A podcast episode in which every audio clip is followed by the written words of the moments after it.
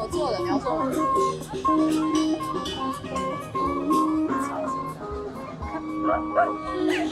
牛，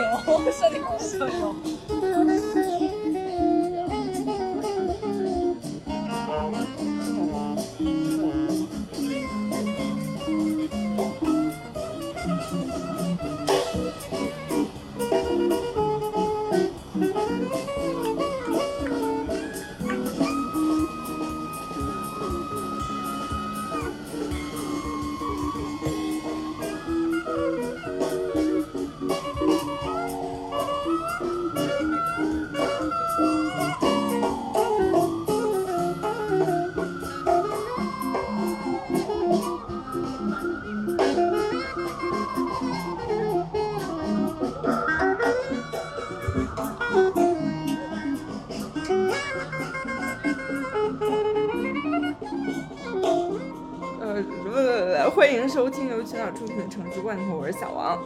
是瑶，大家好，我是考，嗯，也欢迎收听越考越糊，是你，是我，你又来了。那了。越考越糊更新了，耶！嗯还是比不是比城市罐头强点儿的，有什么好比的呢？确实，哎，确实实，确实，嗯，anyway，就是进入进入正题，正题，为什么我们今天又是我们三个人来录这个节目？相聚一堂，如果城市罐头有有人不认识我，不可能，那就说明你不是城市罐头的好粉丝，不是我们的听众，已经是一个我们我们不愿称之为嘉宾的人了。嗯，对，如果姚瑞考越糊的听众不认识姚和小王的话，好像也挺正常的，嗯。确实，说明什么？你就说说明什么？这些全部要包括进去啊，倒是我不剪，说明你们对我们的露出不够，就是那赖我吗？那不然呢？赖我说考太多了。但我也经常提到城市罐头了，所以所以就算不知道姚和小王，知道城市罐头应该也是知道的。嗯，好，好了，又一分钟过去了。真能睡呀、今天今天正题的背景是我们有一个小群，然后之前是纽约就仨人儿，因为之前和日之路里的科子老师聊的时候，然后说感觉就是聊来聊去纽约就我们三个人，然后逐渐变成纽约就俩人，因为我搬离了纽约，然后就变成纽约就一个人，因为最近瑶回国了，然后考，对，最后就只剩我一个了。对，但其实也不是这个原因吧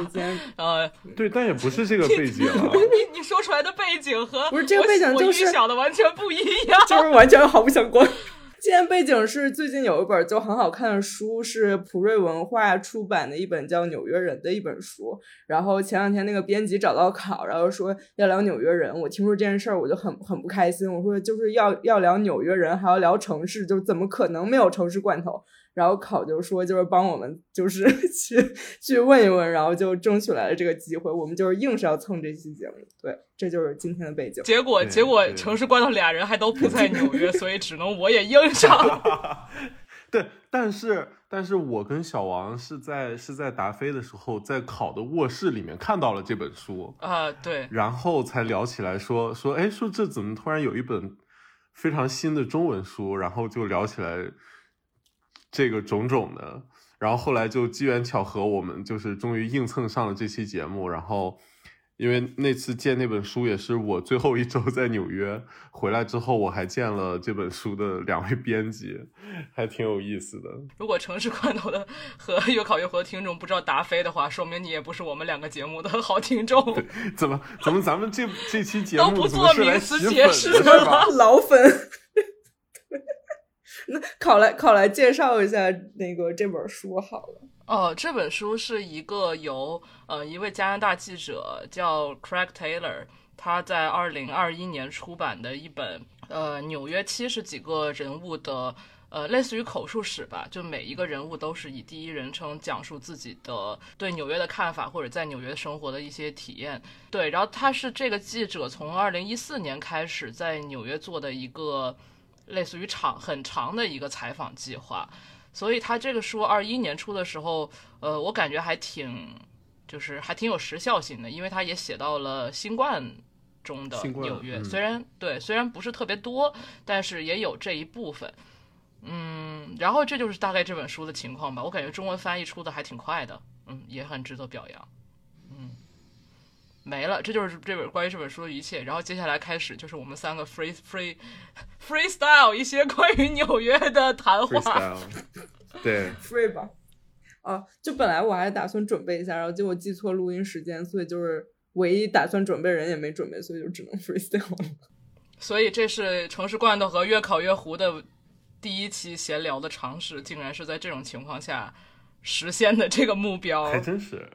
对，但但这个得跟听众朋友解释一下，就是这本书本身是是一本非常轻松，然后内容其实还挺零碎的书，就大家如果真的感兴趣的话，就自己去读就好了。然后我们三个人呢，就作为曾经是纽约人的和现在还是纽约人的，就可能马上也不是了，但是我们就可以聊一聊我们的一些。一些就是第一手的见闻和一些和一些小八卦，这样子可以跟书结合起来，可能反而比我们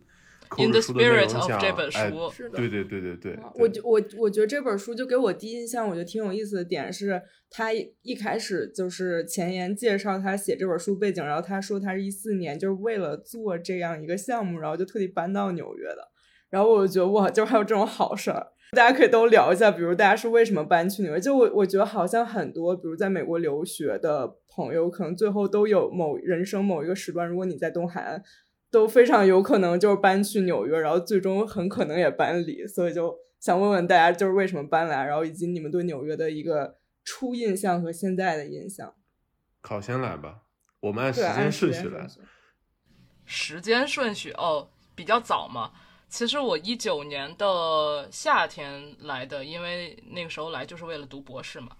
初印象，其实这不是我第一次来纽约。我在一六年的时候，本科在呃纽约交换过大概一个学期，所以就那个时候是从呃一月份待到了大概五月学期结束的时候就走了。因为那个时候在纽约待的时间是你能一下看到尽头的，就是非常确切的日期，你在某一刻会离开，所以呃，包括那时候也比较年轻嘛，嗯，就是每天都带着对这个城市的极大的好奇和热爱，非常充实的度过了每一天。嗯，然后当时的感觉就是，天哪，这个地儿太好了，我以后还得来，但是我就不能自费来了，我得就是别人给我钱我再来，要不然实在是待不久。嗯，所以就是后来有一个别人给钱的机会，我就来了，然后就被卡住在这里了，到现在。嗯嗯，嗯，还有什么问题啊？初印象吗？我这个这听起来好像是一个什么相亲嗯节目的一个、一个问题。嗯，灭灯。呃，给纽约亮一盏灯哈，就是纽约，我觉得它的给我的第一印象就是它的层次太丰富了。我觉得这个可以展开来说吧，就所谓的层次，我指的是呃，在同一个地理空间里面，时间的维度特别丰富。呃，再具体来说的话，就比如说，你可能刚来纽约的时候，会对传说中的东村、西村、SOHO、Greenwich Village 这些地方很好奇，然后也因为以前读到过一些和这些地方发生的事情有关的书，还有包括有很多。不同领域的文化名人写过这些地方，所以你就会带着一种圣地巡礼的心态去走很多纽约的一些不同的社区吧，然后就会觉得天呐，就是怎么就是这么一点小屁地方，就是竟然在历史的各个阶段发生过这么多的事情。可是其实这个事儿也是有很多层面，一个就是说，呃，因为记录它的人很多，就哪怕这个地方什么都没有发生过。但是 Patty Smith 可能写了一个我住在某某某条街，然后什么时候去哪个地方喝了个咖啡这些东西，他就是因为在文化中，在世界文化中处于一个如此霸权的地位，以至于我们看到太多关于他的书写，以至于你刚来的时候就会产生一种就是天哪，我竟然在世界的中心，原来世界的中心就是这种感觉。因为书写他的以各种媒介来书写他的。呃，作品特别多，所以你就会特别想要了解这个地方的历史，就是好像你仿佛能够知道每一年的每一个时刻，在每一个具体的地方都发生过什么事情的这种感觉。这个是我在别的城市，呃，是很难有这种感觉的。但其实这个都太搞笑了，就是我我去查了一下纽约到底就是历史到底有多长，讲道理它还没有天津的历史长呢，但是。但是就是你能感觉到不是那书里不也说什么他没有天津大啊，对，他还提到这本书里还提到了天津，太搞笑了。天津保定就莫名对，但是就是这个事儿，就是让我觉得他提到了保定，让我让我反复看了两遍那个序，这到底写是中国人写的还是他本人 写的？为什么这个加拿大人会知道保定这个地方？对，对啊，就是，但是但是就是他他也就是这个是一个后话了，但是它确实让我。就是以一种从从来没有过的方式去思考历史，这个这非常 general 的这个话，就是说，我呃在纽约现在生活到第四年，呃，现在已经马上可能或者已经超过我在北京生活的时间，虽然还没有超过我在天津生活的时间，但是已经可以说是第呃数一数二时间长的一个地方了吧。呃，但是我可能对他的，就是我对他的了解肯定比我对天津要多得多得多。就是哪怕我在天津生活了十八年，但是你根本就是你在那个地方在天津的时候，你会不会想到或者不会感兴趣，或者是就算想到了感兴趣，可能也没有那么多的资料让你去了解，在一些具体的地方、具体的时间发生具体的事情。就是有的可能只有，就比如说天津的话，你有的只能可能是一种对于民国某一些时段的什么那个 某些电影里出现的。一些东西的这种怀旧，它和纽约还是不太一样的，所以我感觉纽约给我的最初的印象就是这个，就是关于历史的感觉是非常特别的。那就该我了，嗯，我是二零年的年底搬来纽约的，就是因为我二零年年初毕业，然后正好赶上了新冠疫情，然后那个时候找工作是是。最最困难的时候，所以我在我的那个给给我的研究生的教授打工打了半年，然后在年底的时候工作做完，正好那个时候纽约房价非常便宜，就趁机搬到了纽约。我才记得到的第一天就是刚刚纽约下完大雪，路边都是那种堆成山的那个雪，然后脏兮兮的。就是，但是说起纽约初印象，其实也是我正式搬来纽约生活之前。有过几次来纽约暑期实习，或者是那种春假的短实习的机会。可能再往前的话，就是我刚来美国，我在中西部读书，然后我当时还没有来过纽约的时候，印象最深的就是在跟我的美国同学们聊我是从哪里来的时候，只有纽约同学是能够理解山西是一个什么位置的。就我说在西安边上。只有纽约人知道西安在哪里，其他其他的美国人都不清楚，就是西北中国是什么样子的。然后我就很惊讶，我说为什么纽约人知道？因为因为纽约人说啊，每个人都说他们很喜欢吃西安名吃，他们甚至知道油泼面，然后就给我，然后我的第一印象就是说哇，纽约人果然是见过世面。对，然后后来。就是陆陆续续来了几次纽约，跟跟考也是一样，就是觉得这个城市太好了，所以后来我毕业之后选城市，其实就没有多想，就是我的唯一选择就是纽约。我对西海，我说实话，至今没有去过加州，但我 就是从各种资料里了解的，就我觉得 真的吗？对我至今没去过，就我觉得好像还是啊，对不起，对不起，对不起，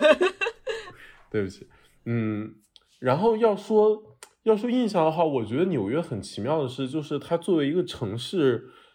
一开始你认识它的时候，觉得它是一个巨大的奇观，但是好像你真的就是置身其中的时候，它又非常的日常和琐碎，就是就是就是它很多的片段都很夸张，就是各种各样的奇怪的楼、奇怪的地方，但是拼凑在一起，好像又就你又能完全理解这个事情，你觉得啊，纽约真奇妙，但是你不觉得？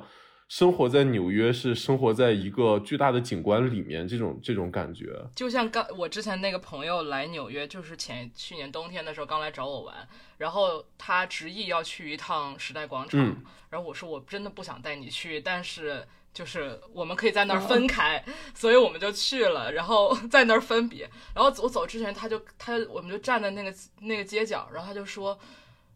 只有一个词可以形容我此刻的感受，就是。Underwhelming，对吧？就是我觉得这甚至没有一个很好的中文词去对应 underwhelming 到底是一种什么样的感觉。就是你一方面感觉到 overwhelming，但是同时又不 overwhelming 的那种，把它反过来的那样的一种感觉。一个就这就这种这种感觉。对对纽纽约就是感觉好像大家聊起纽约有很多非常有名的片段，让你觉得哇，纽约是这样的。可是真的就是当你面对这个片段的时候，每一个片段都会让你觉得就这。但是但是最终纽约你还是觉得哇，纽约真是了不起。就是就这个体验，我感觉很难形容。是，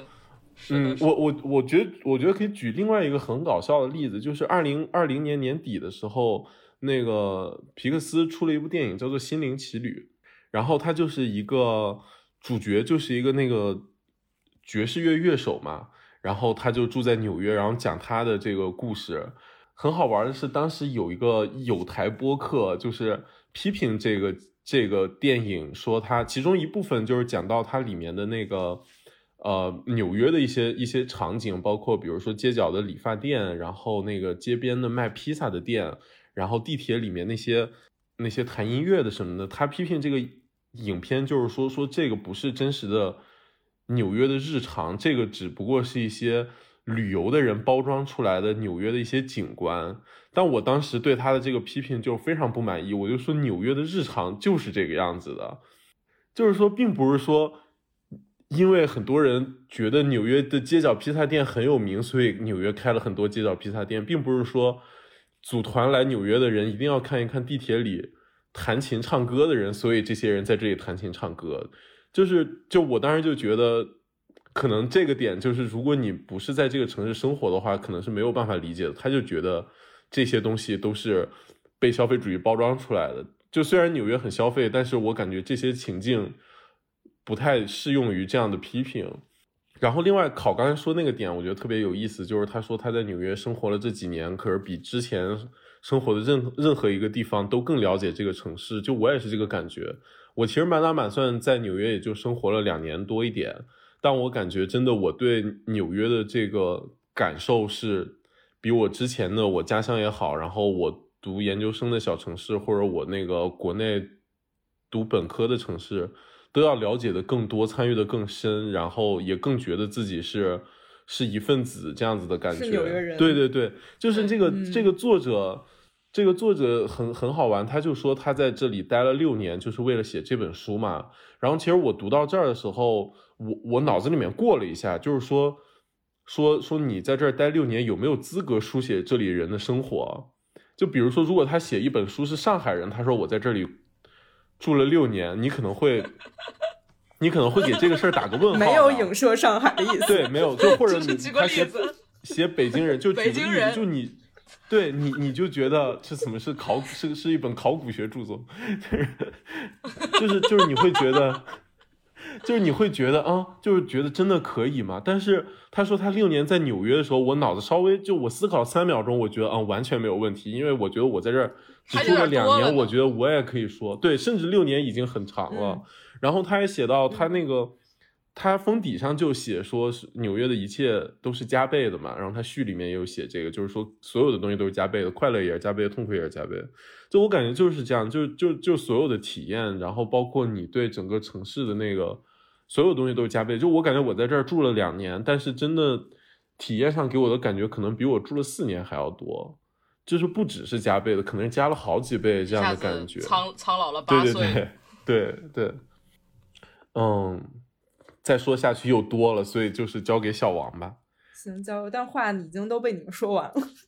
然后说到我是什么时候来纽约，我是二一年，我是姚的第二年。我为什么来纽约？因为姚让我来纽约。当时，哎哎，这话可不敢乱说。你是不是？而且当时我跟姚就是刚做播客，也没做多久。其实我跟姚都不太熟，就之前没怎么，之前是不是就见过两次？还真真是，对吧？对这个这个好像我们的听众其实都不知道，就是我跟小王是二零年。我跟对我跟小王是二零年四月开始做播客，直到做到二一年的一月份，这中间出了也有十几期节目吧，十期节目至少有了。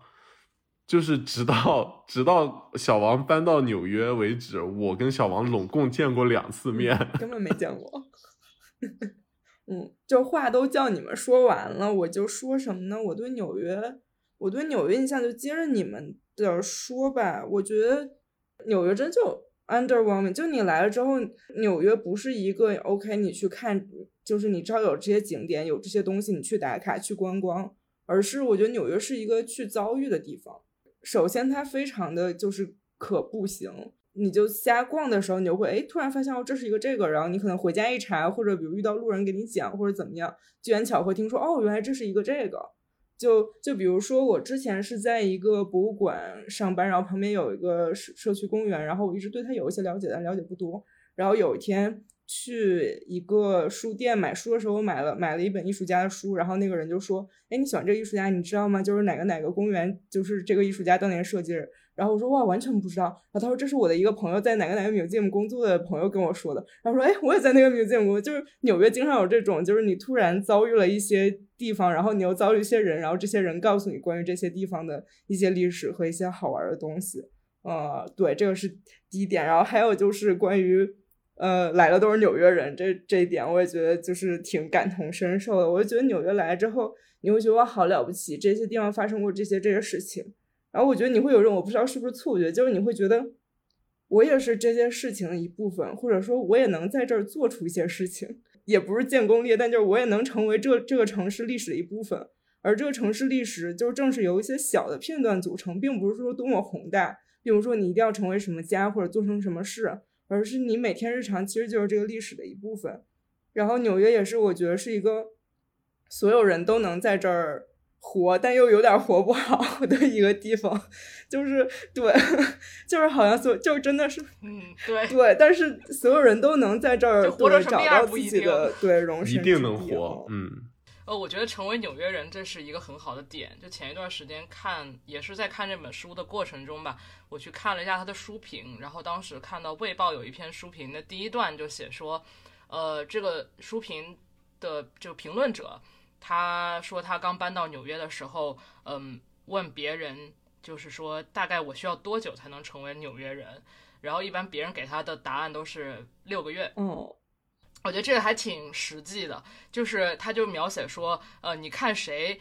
呃，在马路上看到什么样的人。或者是在地铁里看到什么样的人，知道他是刚来。呃，一般刚来有两个一定会发生的事情，一个是出了地铁站之后，因为那个 GPS 在飘，所以你原地在那路口打转三四圈，找不到自己到底在哪个路口，然后面向是哪个方位。这个这个一定是刚来没多久的。然后第二个就是。就是坐在地铁里边，然后突然支棱起来听那个广播，然后死活也听不懂他在说什么，然后好不容易听懂了，发现这个车突然要变成 express，下面三站全不停，然后就冲出车外，就这也是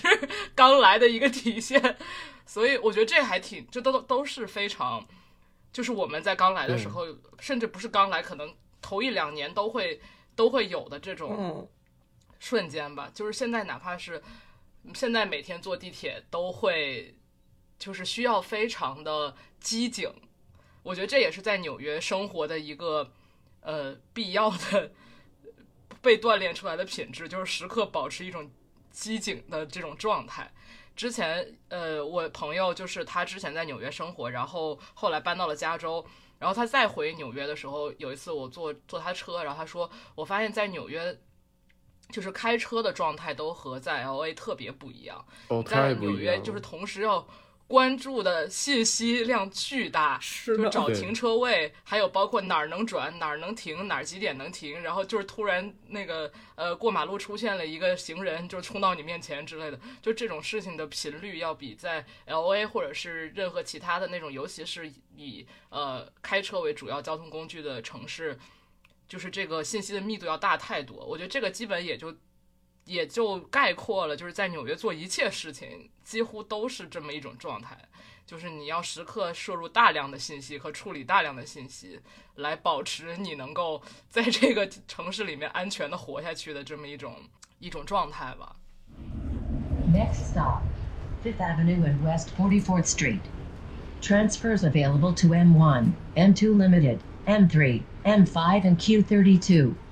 This stop is Fifth Avenue and West Forty Fourth Street。我先补一个，还还有一个就是判断一个人是不是新刚来纽约，就是你看他对奇怪路人有没有反应。啊，对对对对对。我，就就之前一阵儿，突然就是在一个路边看有个人在吹一个巨大的乐器，就类似于什么号吧，我不知道具体的，就很大很圆的一个，然后吹的特别。啊，是在四啊你十二，也就是见过 Park 那个角啊对咱俩一块儿进去，我们一块儿看到过他，就感觉 有些路人毫不在意，就感觉非常正常。对，多数路人就直接看都不看就走过去了。对对，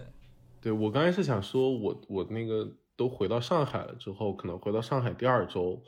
然后我在刷 ins 的时候刷到一个那个 NYC Care 的广告，它还是个中文的，他就写说从来纽约的第一天起，你就是纽约人。然后我就当时就我心想啊，就是哎呀，真的就是破防了。对，破防了，因为因为在上海时不时会跟你聊起啊，你的户口在哪里啊？哎，我心想他妈的，纽约都不问我户口在哪儿，就是我怎么回自己国家还要问我，就是啊，说我说在上，然后说说就是人在上海还要问，不不不不，说说你老家是哪儿的，就是哎呀，就是这种感觉就很差，然后 今天姚疯狂开炮，对，然后我就还专门把那个广告就是截了个图存进了相册。对，然后因为说一句题外话，我们在纽约的这个，就我在纽约这两年里面，好像是二二年初还是二一年底吧，就我们作为纽约居民，其实是有了投票权的。就虽然我们在美国国家层面上其实是没有政治权，因为你是外国人，我们拿的是工作签证或者学生签证这些的，但是只有在纽约，就你只要住满了三个月还是六个月，你你有一个稳定的地址，你我是就是我们是可以参与选纽约市的议员的，就这个给我的感觉是很不一样，就是真正的觉得被纽约接纳了这种感觉，就是因为我们同龄人。大部分人都还是在挣扎于说怎么处理在美国的合法身份的问题，怎么长期的待下来嘛，包括以后怎么办绿卡这些的。但是，就是其实大家所有的问题都是来自法律层面，从来没有一个人说说是因为纽约这个城市给我造成了什么障碍，让我难以留在美国，就反而是。我经常有一种奇妙的感觉，就是我觉得我回纽约，纽约肯定是没有问题的，有问题的可能是美国政府，是美国，是美国对对，就是，呃，错误在美方。对对对，小王啊，没错，说的没错。啊，我有种纽约不是美国的感觉。对对，我时常有这种感觉，我纽约确实时常有这。种感觉。嗯，我觉得这个其实跟纽约的历史是非常相关的。最近，包括前一段时间了解到一些关于，比如说，嗯、纽约的，呃，各个区域还有道路的名字的命名。哦，这个先提一个题外，也不是题外话吧，就最近正好我在读那个，就这个书，呃，皮皮特哈米尔写的这个纽约，呃，纽约下城，然后最近好像也出了中文版。就这本书里面，它就是对，下城好多路。对，就但也不仅仅是下城吧，就是说这本书它主要讲的是纽约下城，或者是可以简单来说是曼哈顿，呃一些历史，然后包括以前的了解和看这本书，就给我感觉，嗯，就是纽约它是一个移民城市的这个基因是如此的深入，嗯，就比如说它的绝大多数我们知道的这些道路的名字，很多都是呃从荷兰殖民地的那个时期开始，到现在到后来的一些呃企业家呀，或者是什么一些一些名人，就是这里边一方面就是说这些人全都是来自旧大陆的，嗯、然后他们都是移民，都是呃新美国人，甚至也不从来也不是美国人。然后另外一方面就是这是一种特别个人的个人主义的一种，就它全都是一些个人成功的神话。然后这些神话被凝固在了就是这些这些路这些区域的这些名字里面，还有一些大的区域几乎全都和比如说荷兰是有很大的关联的。然后也有一些小的区域，我发现其实它的语它的语言是来自于嗯原住民的对于一些地方的称呼，所以就是这些东西都特别，就是你一旦知道这些东西之后，你就感觉到这个呃。一波一波的人来了又走，来了又走的这种感觉是特别的强的。然后他们有一些人可以在这个地方留下痕迹，那么他们如果留下的痕迹，多半是因为他们呃爱拼才会赢，就这种感觉，就是很强烈的这种商业文化，就是只要你能在这个地方赚钱，你赚了大钱，呃，不管你是来自哪里，你都会获得这个地方的肯定的这种感觉。对，当然就是。呃，也不得不说的是，前面就是还有原住民的这一些历史是肯定会比较容易被忽略的。但是真的就是我们能够比较了解的，就是从荷兰一直到后来的各种各样的历史，就是它一个是很近的在发生，就是它离我们的距离真的没有很远，也就二百年吧。它的这些痕迹就是如此的确凿，就是像之前小王提到的。就是好像你来到这里，哪怕你不是说在世俗式的意义上取得成功，但你又好像感觉被这个城市给赋能了。就是好像你能做点啥，或者是你做点什么屁屁事儿都无所谓，这个城市会肯定你做的一切乱七八糟的事情，并且这些你做的所有事情成为这个城市的一部分。这好像是存在一种这样的传统的。就是它跟你是来自哪里没有关系，然后和你做了什么，你在做的这个过程中是否道德，你做的是否是世俗意义上的成功，好像都没有关系。对，然后也就也因此也知道了很多乱七八糟的事情，比如说我们我们住的这条街的呃名字是一个波兰民族英雄的名字，然后至今我们也不太太太会读它的。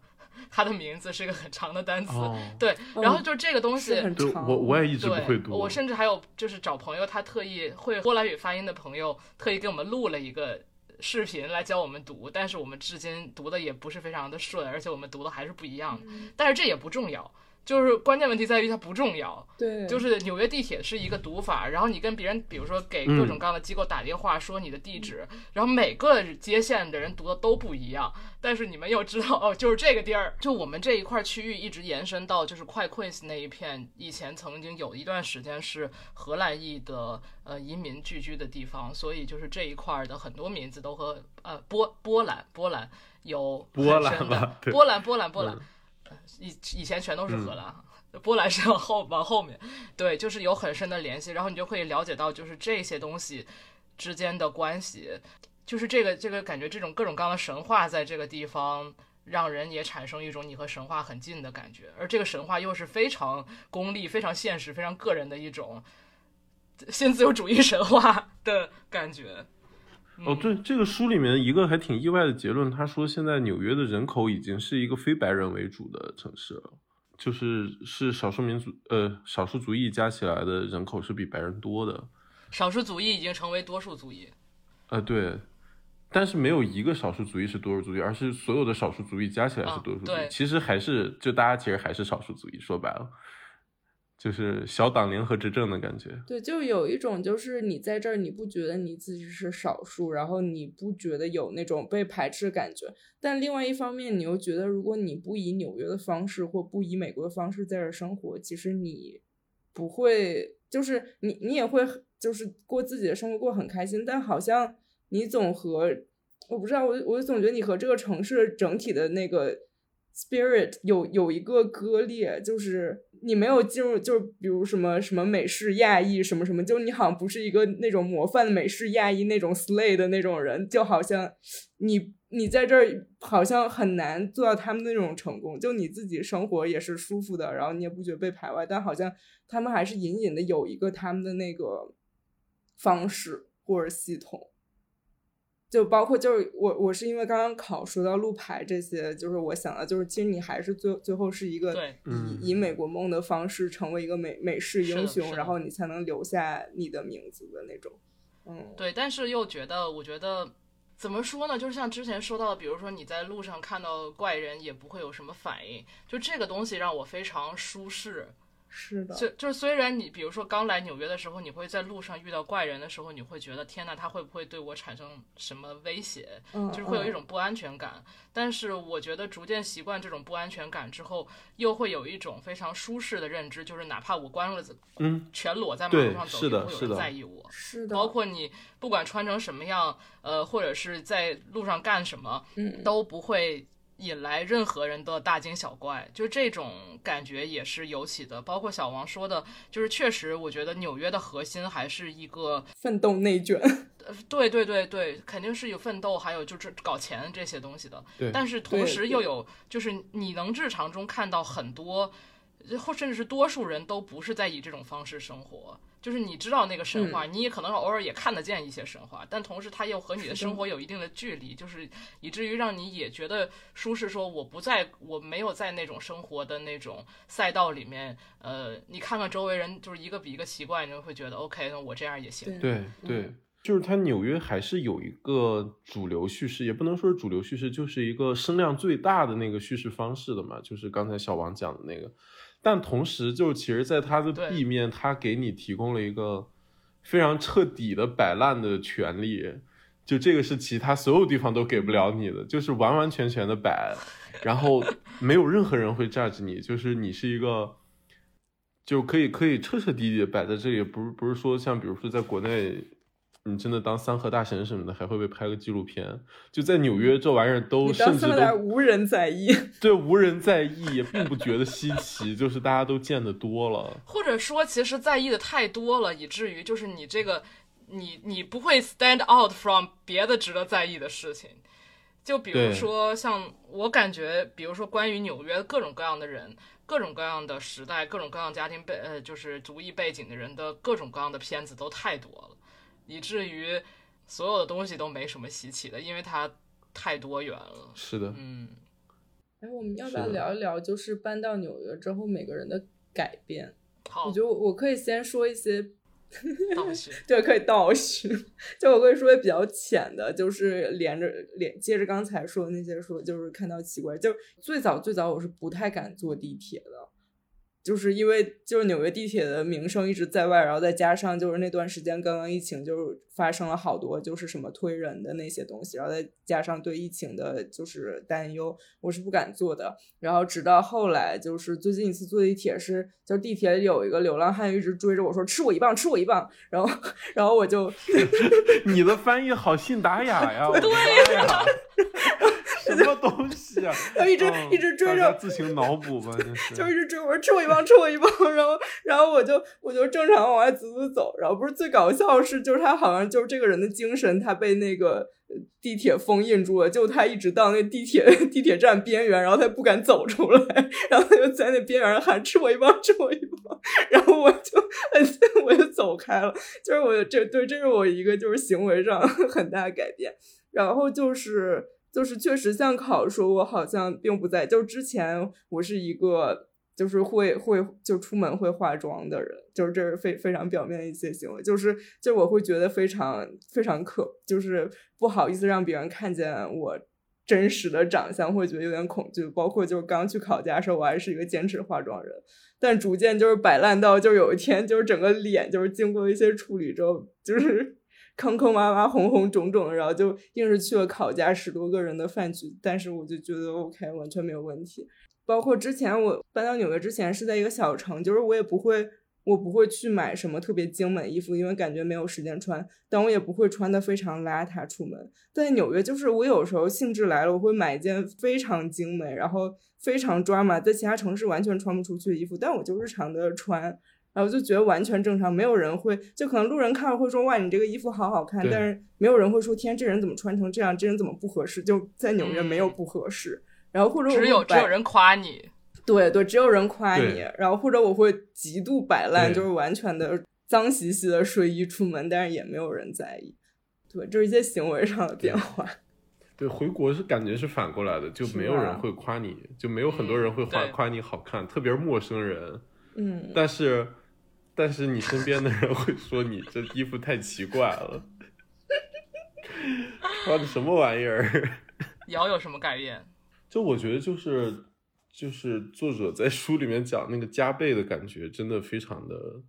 非常的贴切。就是就是你的低谷会感觉非常非常痛苦，然后那个那个开心的高潮，就是那个那个峰值又会拉得非常非常高。就是我我昨天想了一个比喻，我都不确定能不能在节目里讲。就我感觉纽约是一个无休无止的 porn，你知道吧？就是。是。就是就是他就是就是他给你的那个刺激，让你觉得好像离开了纽约，一切东西都非常的平淡，非常的嗯。安静，就以至于，呃，说说一个跟纽约好像没那么有关系，但又很有关系的事情，就是我跟我的朋友们很喜欢周末出去野营，就是因为纽约这个城市好像整个 太过载了，然后我们有时候就需要去山里面一个什么人都没有的，就看不到任何人造物的地方，住在帐篷里面就看着篝火发呆，然后甚至可以住住住住两个晚上、三个晚上那样子，就每天晚上就是看着火在那里噼噼啪啪的响。就我就在想，感觉好像就是平时那个纽纽约给的刺激太高了，然后时不时的感觉需要就是感觉身子跟不上了，需要补补的那种感觉。戒断一下。对对对对对。哦，说一个说一个不太不太相关的，就是一个比较间接的吧。因为我是学建筑的，然后我们有一个习惯，就是去各地旅游，会去看看这个地方的比较有名的房子啊，然后有名的现代建筑啊这些的。甚至考还跟我们参与过我们一两趟这样的旅程，就去哥伦布，然后去纽黑文去看房子。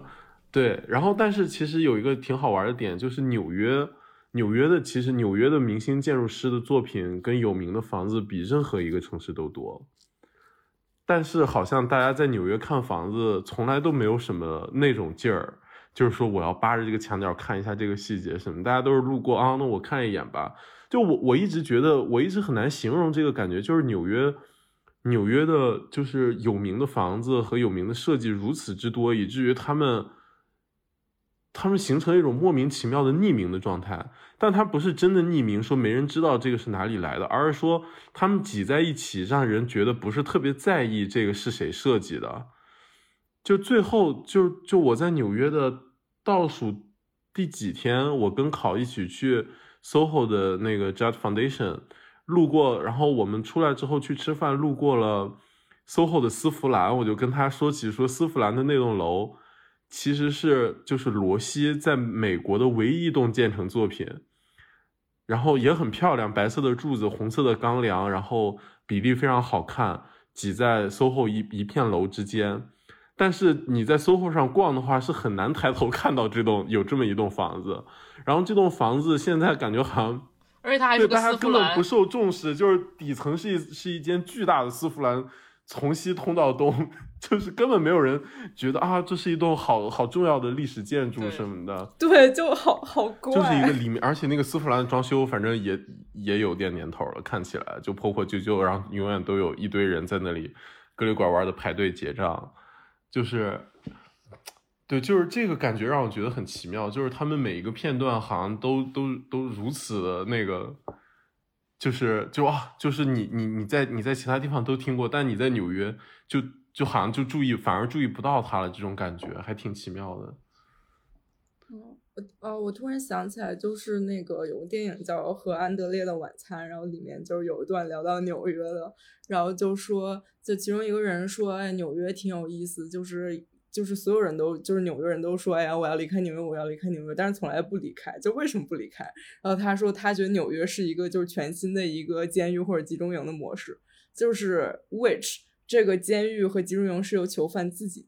建造，而且囚犯自己也是看守，而且他们对自己建造这个东西正的自豪，所以他们处于一种精神分裂状态，就是自己看自己，然后所以他们已经不再有就是离开这栋自己建造的公呃监狱的能力了。我觉得太对了。我觉得就是我本身，我已经反思我自己这个状态很很久了。我也是，因为我感我以前都是，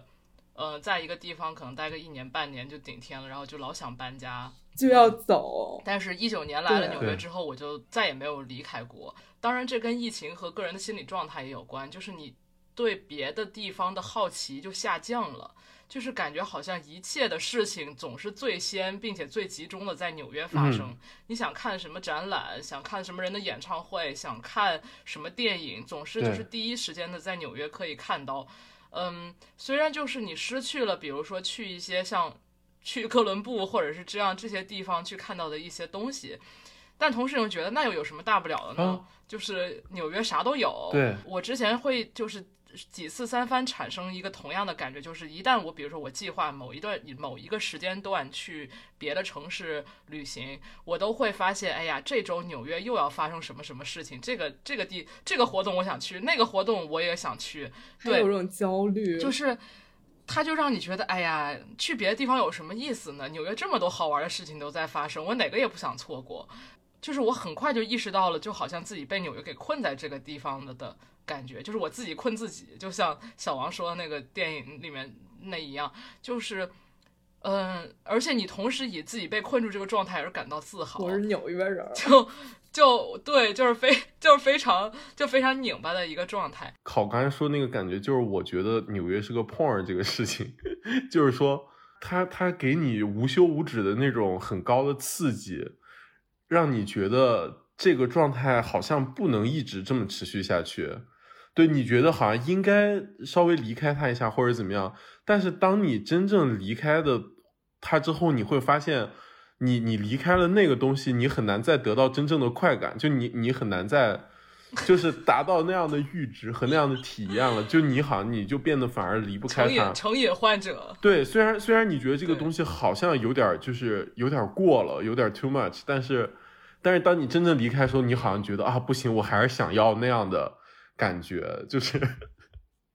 对。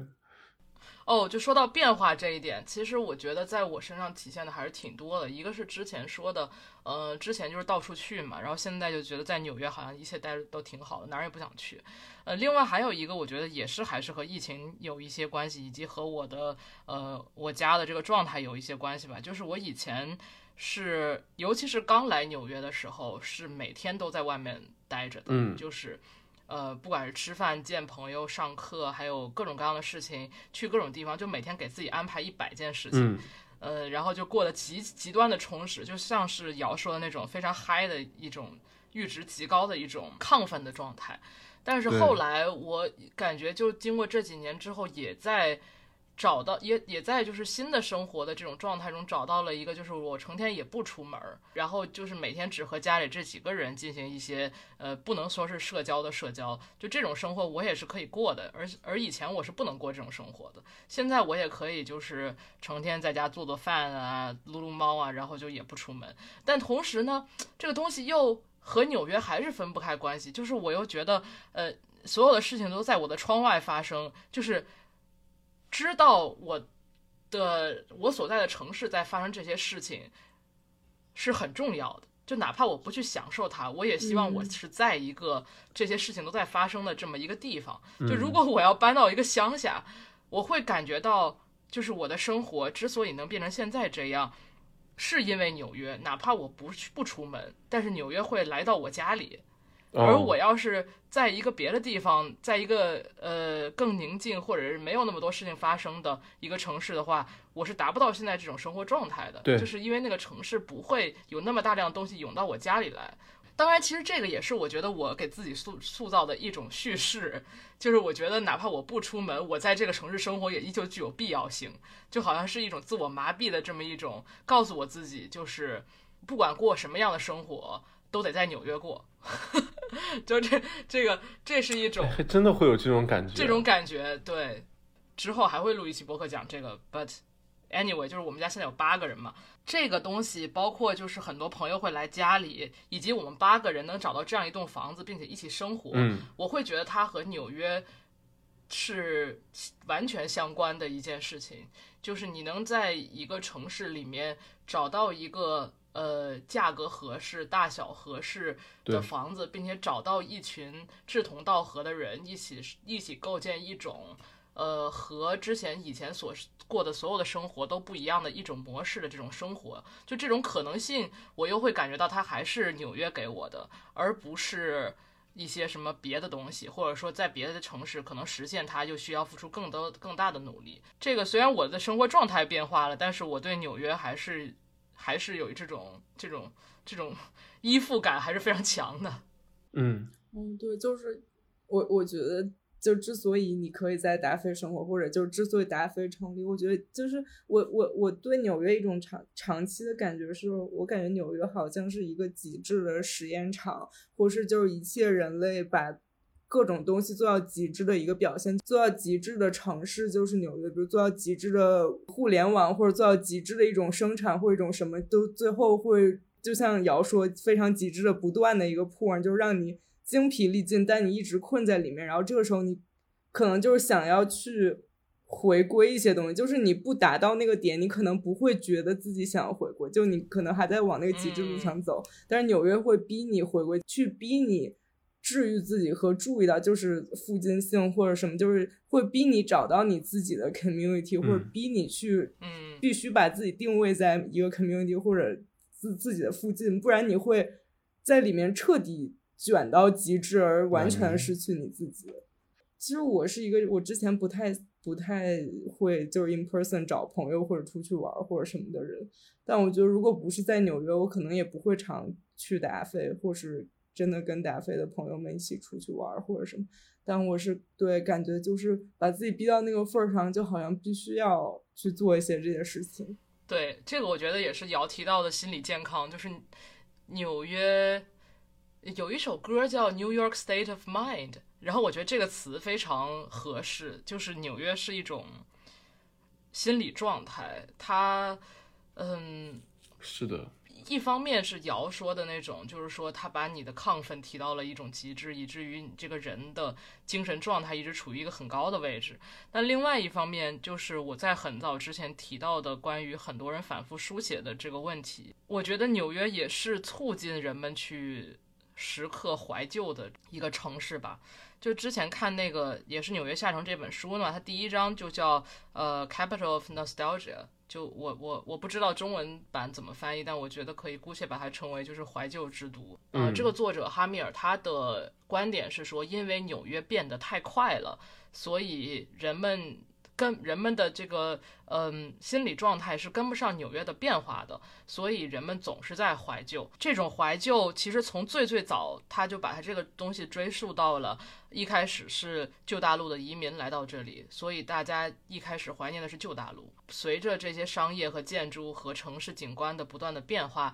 人们就是总是有一些可以去回忆的东西，然后它那里面还应该是这本书里面吧提到的，就是说，当你说出第一句“这个地儿以前是个啥啥”，嗯，这样的一句话的时候，你就成为了一个纽约人，因为你已经见证了它的变化，并且开始怀念它以前的样子。其实我我我感觉就是他。这个书里面写到关于怀旧这一点，我觉得他没有提到的一个部分是说，因为还是一个反复书写的这么一个概念，所有的地方，因为他一开始提到就是纽约变化很快这一点，我我当时内心有一种不服，就是天呐，中国的城市它变化不是更快吗？难难道就是难道这种变化就是我觉得并不是变化本身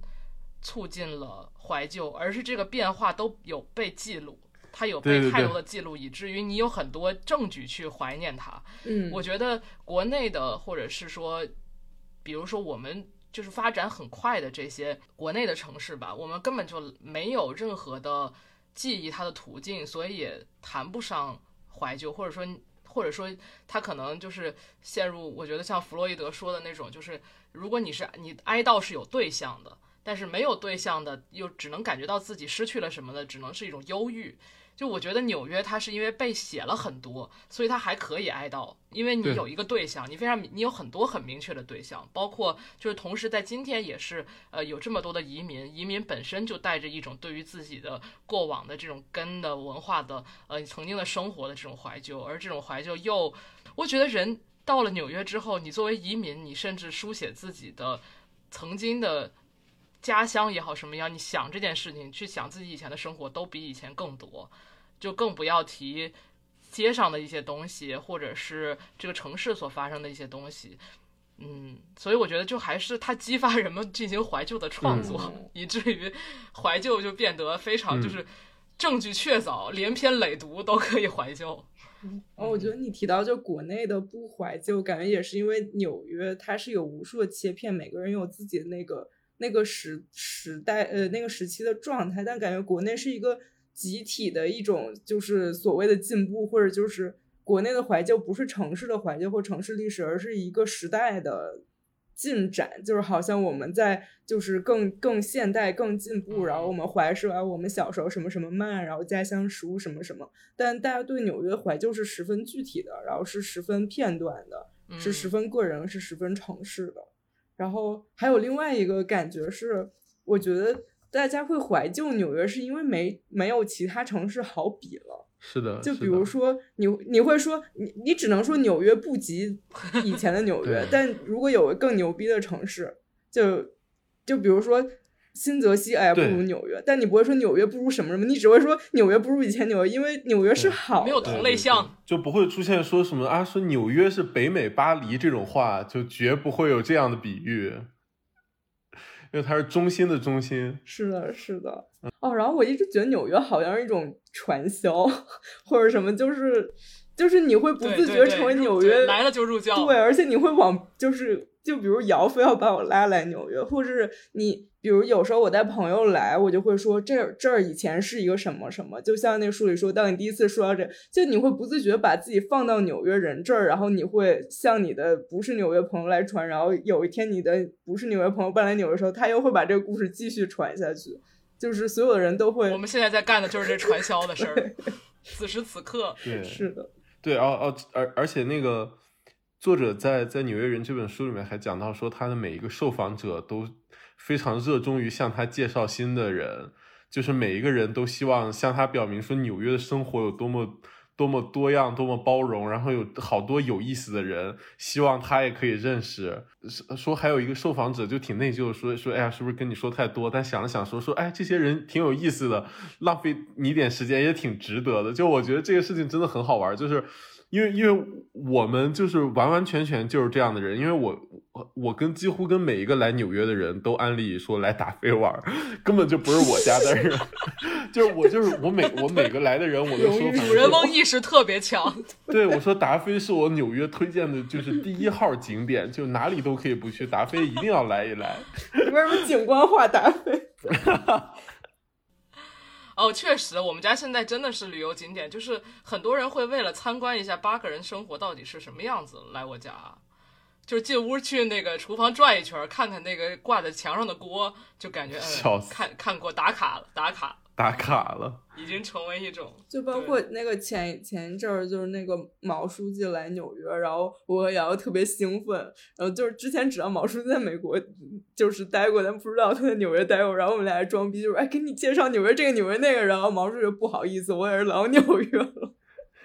就传销失败，但我们对，但我们不是说就是觉得自己特牛逼什么，就我们真的觉得好，对对，就是有好朋友来，就是觉得真心的想对，对对对对对。然后说回到刚才怀旧那个事儿，我觉得，我觉得，我觉得纽约这种怀旧情绪，现在在看，我觉得也很好玩。就是之前看那个 Harper 那个展，在在惠特尼。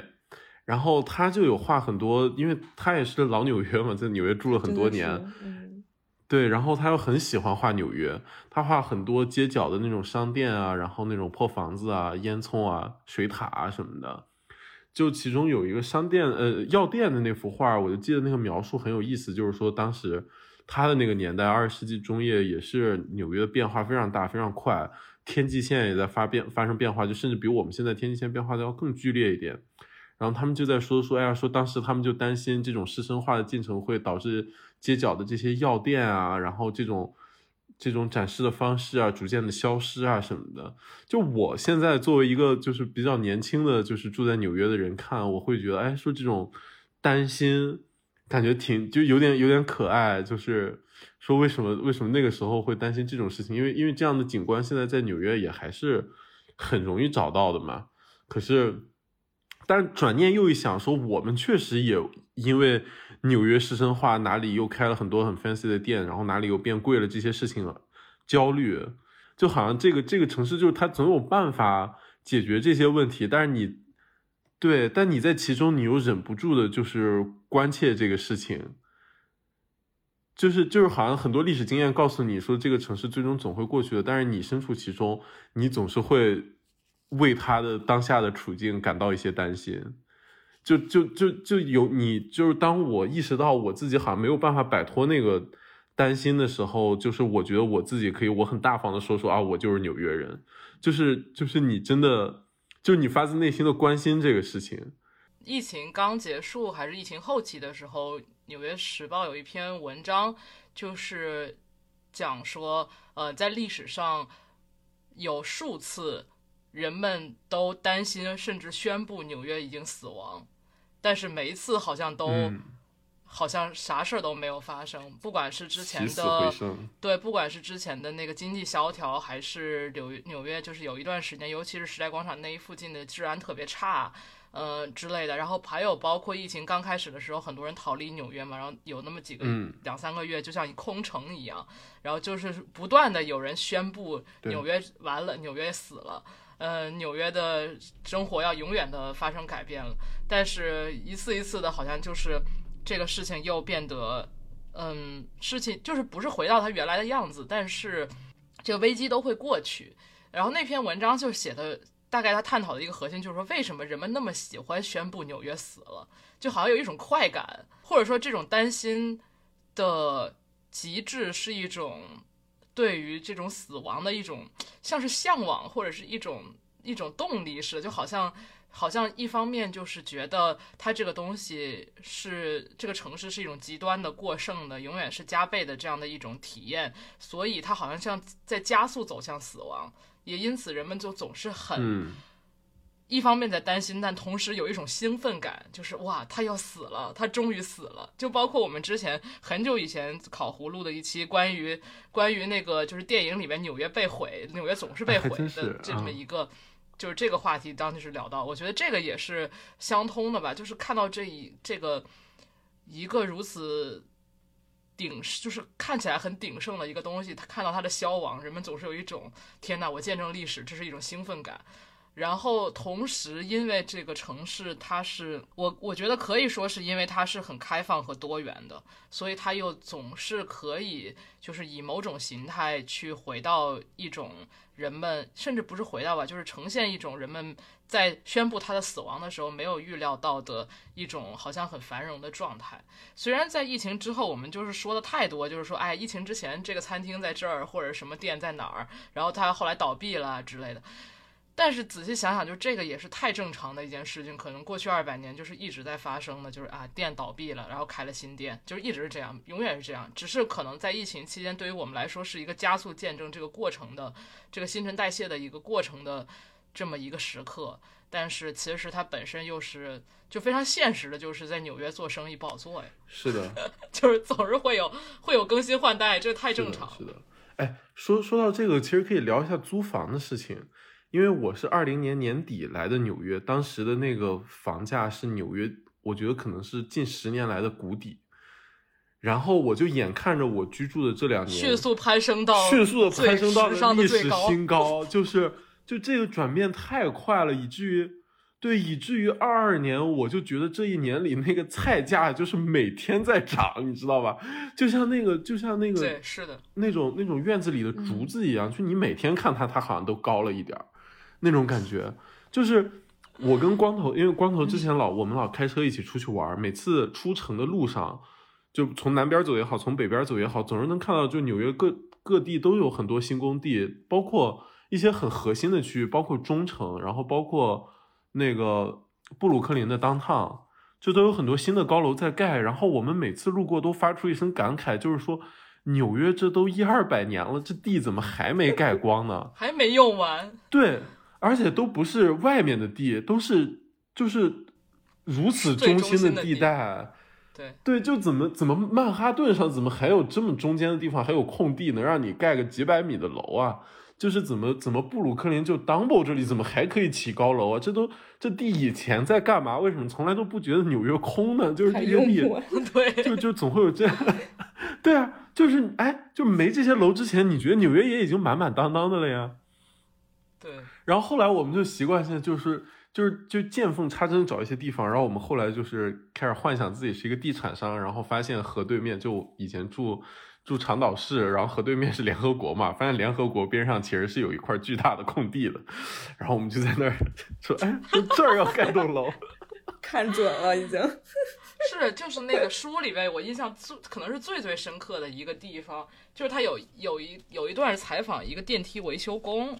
然后那个电梯维修工就是、嗯呃见证了这个城市的各种各样楼的各种各样肮脏的角落，然后它里面就说到他发现就是纽约有非常多的空房子，就是他都不知道那些空房子到底是一种什么状态，就是比如说在开发。开发的间隙，或者是人清出去了，怎么样，对吧？就是这个地产的这个谜一谜一样的纽约地产。然后他这里面就说，他说他在纽约见到太多空房子，以至于他觉得纽约本不应该有流浪汉。就是如果想把这些呃不断涌进这些城市的人都装下，纽约其实是装得下的。但事实上，它又不是这样运作的。是的，嗯、就因为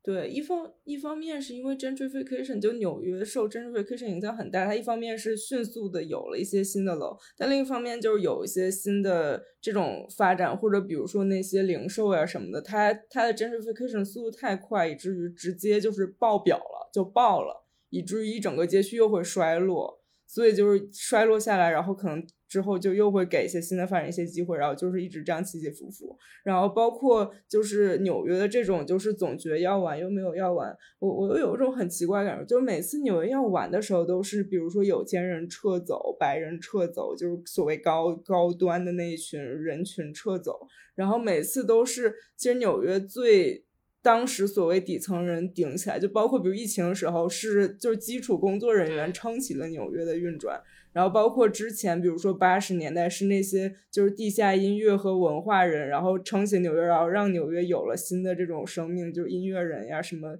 呃诗人呀这些。然后包括就是当时的那些占领房子的人，然后他们是他们把纽约房子修好，然后以至于后来的华尔街那些精英又回来占领他们的房子然后又迎来新的房地产开发高潮。所以又是这种穷人修复纽约富人建设纽约糟蹋纽约然后穷人又来修复纽约是这样一个循环的过程对来来回回的这样的一个嗯。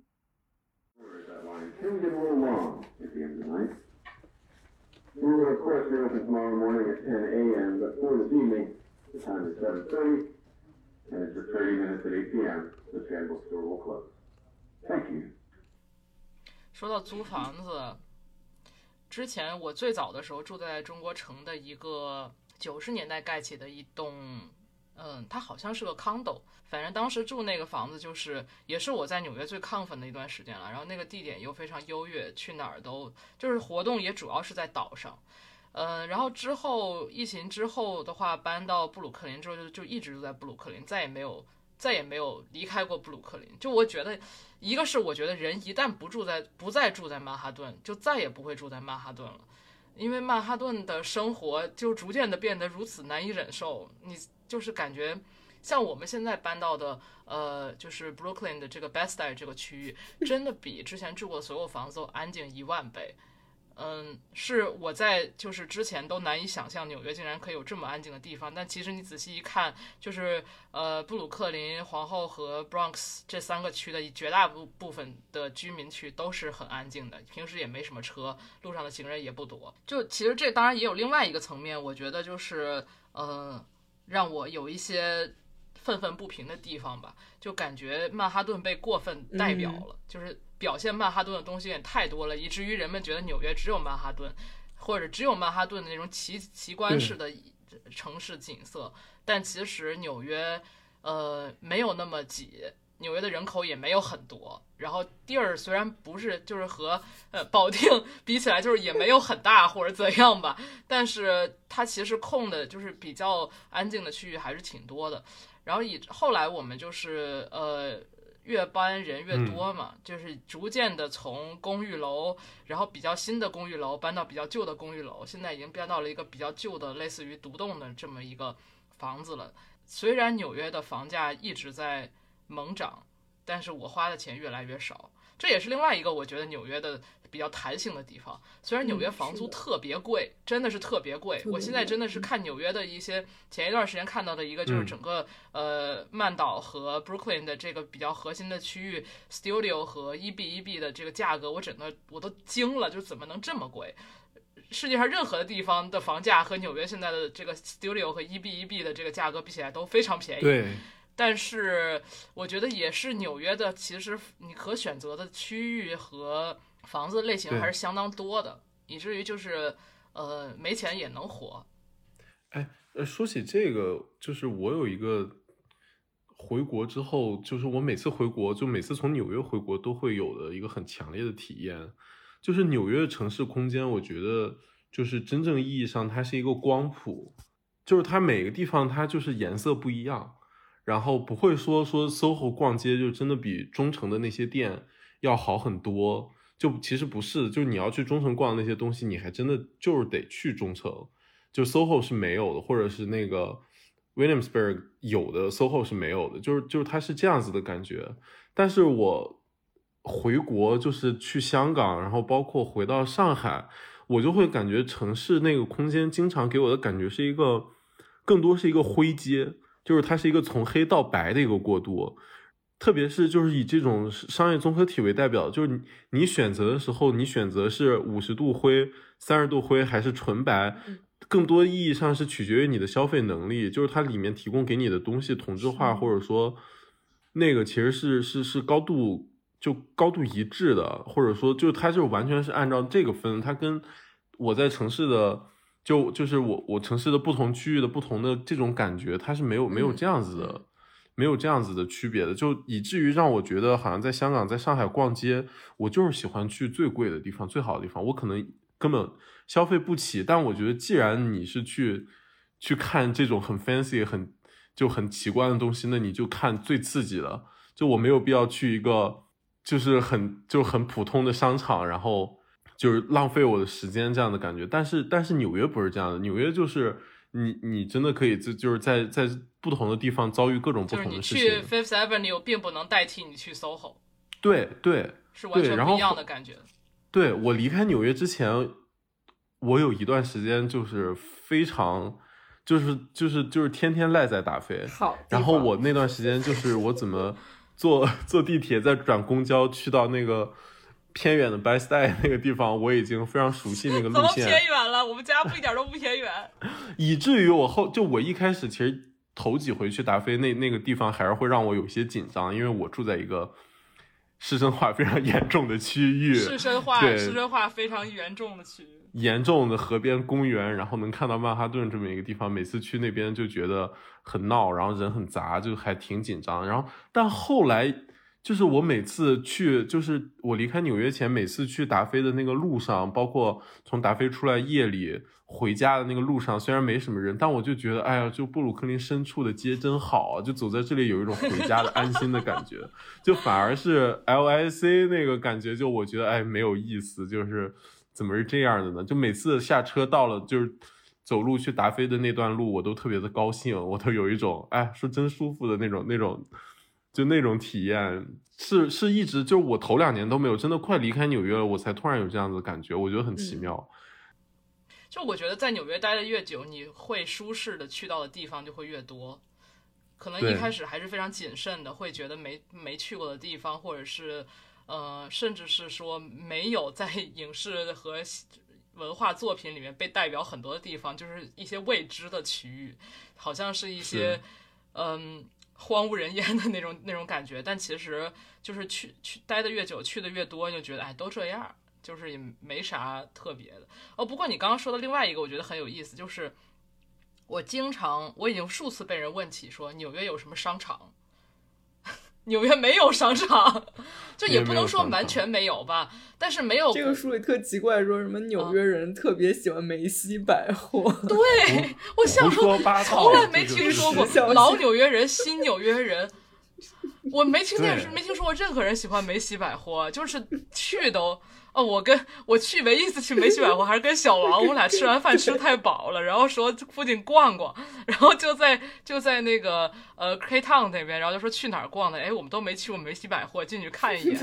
是的，对我我去年回国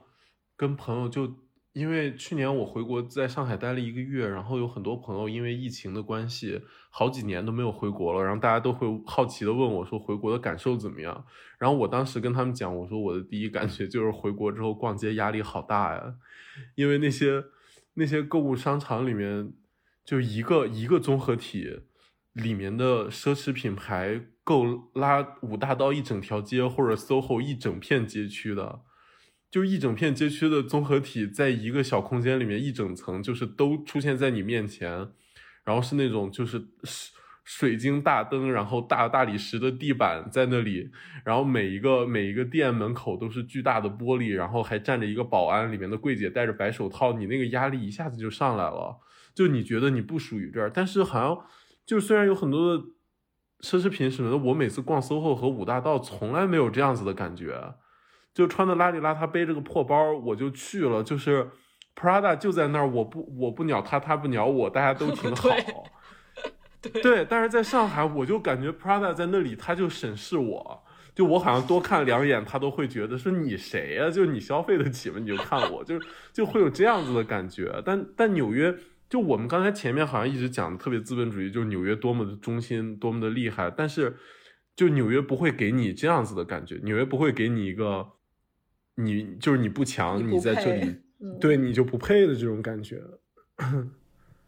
对，因为我觉得它真的太压缩了，就是任何最好的和最坏的东西，最最富的和最穷的东西都会同时出现在一个一米的距离的这样的位置，以至于就是没有人会觉得他们相遇是一件什么样奇怪的事情。是的，所以说，你在这整个光谱里面，你是处于任意一个位置，都可以出现在任意的地方。这本书开篇就是有，我觉得是个挺讨巧的写法。就它第一个描述人的这么一个小片段，它 feature 的是一个盲人，然后他就描述这个盲人的出行，然后盲人的感受，我觉得挺有意思。就是他他的视角就是他去辨别人的口音，然后辨别街道的声音，辨别不同区块的气味。然后包括怎么去识别街道节点什么什么的。对，就我的问题是，你们有没有一些印象深刻纽约某一个块地块的声音，或者是气味，或者是什么？就是不去想我们在纽约的经历，或者不去想我们眼睛见到一些眼花缭缭乱的东西。就是如果我们也是盲人，我们在纽约，就是有哪些让我让我们可以印象很深刻的东西？地铁里的尿味儿，对，地铁尿味我还儿是的，想是说地铁里的尿味儿。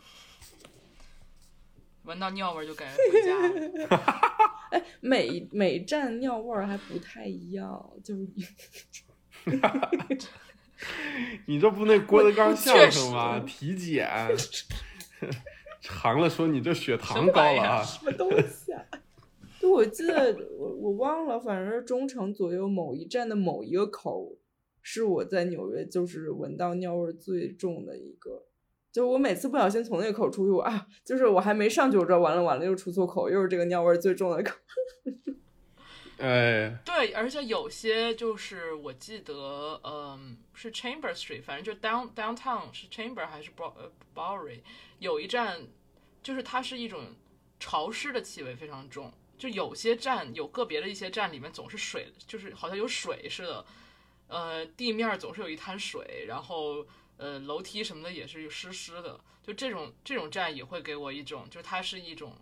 潮湿的味道和尿味儿或者的结合。但有的时候尿味会是和垃圾味儿结合，或者是什么的，就反正 确实你说是有一些区别的。开始品鉴了起来。偏见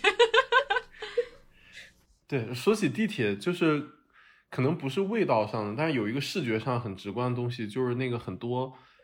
呃地铁会有那种呃钢结构的顶或者那种拱顶，你能在上面看到很厚的一层黑色的油污，对，巨厚巨黑，就你都很难想象这些油是怎么粘到天花板上，然后怎么能积这么厚，然后加上还有那个那个暖黄色的灯，嗯，巨脏。就有一天，有一天特别搞笑，也是我离开纽约前，我进我家地铁，我家附近那个地铁口，我下去的一瞬间，我说这地儿是洗了吗？怎么这么干净？然后再到等我再从那个走到站台，我意识到哦，不是洗了，是它入口的那个灯啊，就是暖黄色那个灯可能是坏了，换了一个冷白色的，照的那个地儿啊特别的白，就平时那种暗暗的黄黄的那种感觉没有了，然后就那个空间一下子就不一样了。然后等走到站台里面还是那个黄色，然后我就意识到哦，并没有做清洁，只不过是光线变冷了，然后一下子给我给我看的很恍约人惚了。对对对啊，对对，纽约是真的脏，我觉得，我觉得纽约的脏是刷新我对一个第一世界大城市能能脏的程度的认知的脏。嗯，这种脏，哦而且我其实有很多从从东亚一线城市来的朋友吧，呃，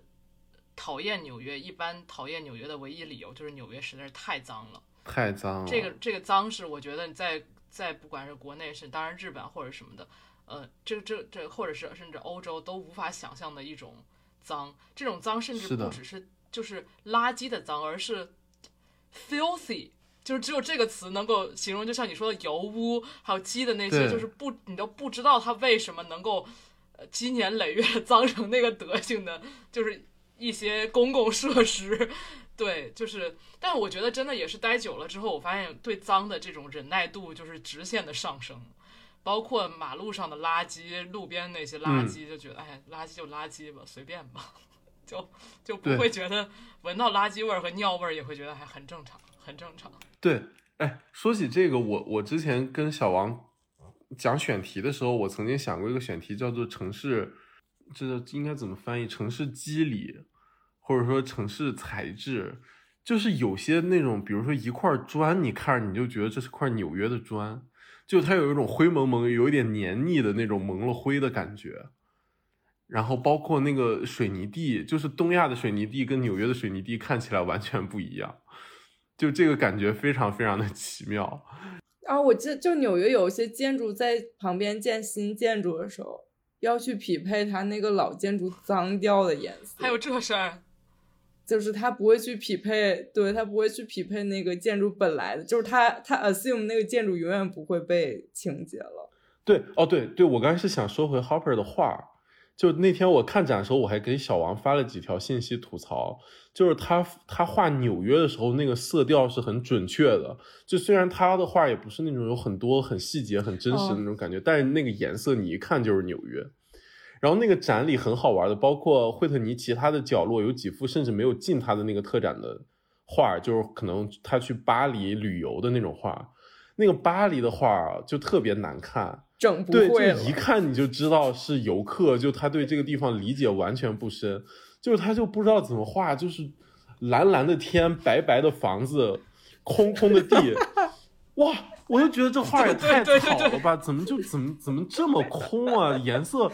颜色饱和度好高啊，好好差呀、看起来。就啊，我就说，哎呀，说确实是纽约待久了，估计去巴黎这一下子就是整个手法跟 这个地方的这个观感适应不了啊，不了就是纽约那个感觉，就是 水土不服脏的，好像一下子干净了，就搞得太干净，就是控制不住那个度了。然后我就觉得特别搞笑，就他的画里面人不多嘛，就纽约那个纽约那个街没有人，你都觉得哦好真啊。巴黎那个空的，我说画这什么玩意儿？怪不得这幅不出名呢。是，而且我觉得纽约真的是就是公共建设，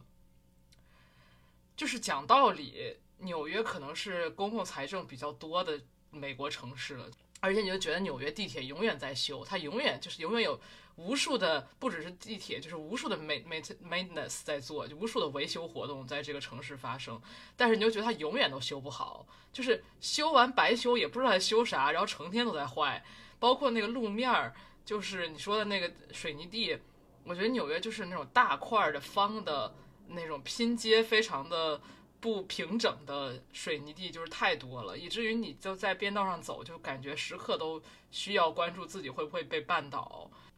这可能还是一种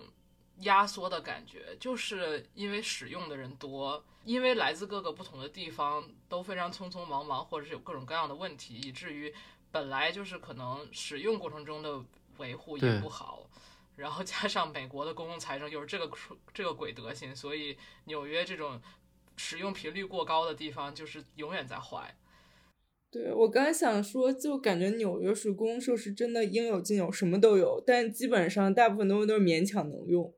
但是真的你想要，就是你你想要什么都有。但我又就是这么一想，我觉得天啊，就纽约有太多好聊的，比如说只有公共图书馆这一整个系统，就是整个就又能聊一期，然后各种就是所有的东西，包括就是我们刚刚说你在纽约的，就是心理状况呀什么的，然后纽约的那个就是心理心理急救电话什么，就是各种各种系统都都很多。但是就是这个勉强能用，我觉得是一个很妙的状态，就是以至于对。对对，就是让我觉得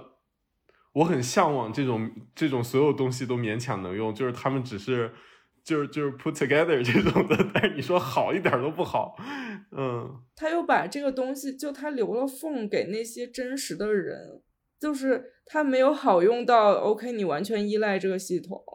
而是你你总是要遭遇一些人，然后每个人都给你一些不一样的感受，然后你能明确感受到他们是不同的人，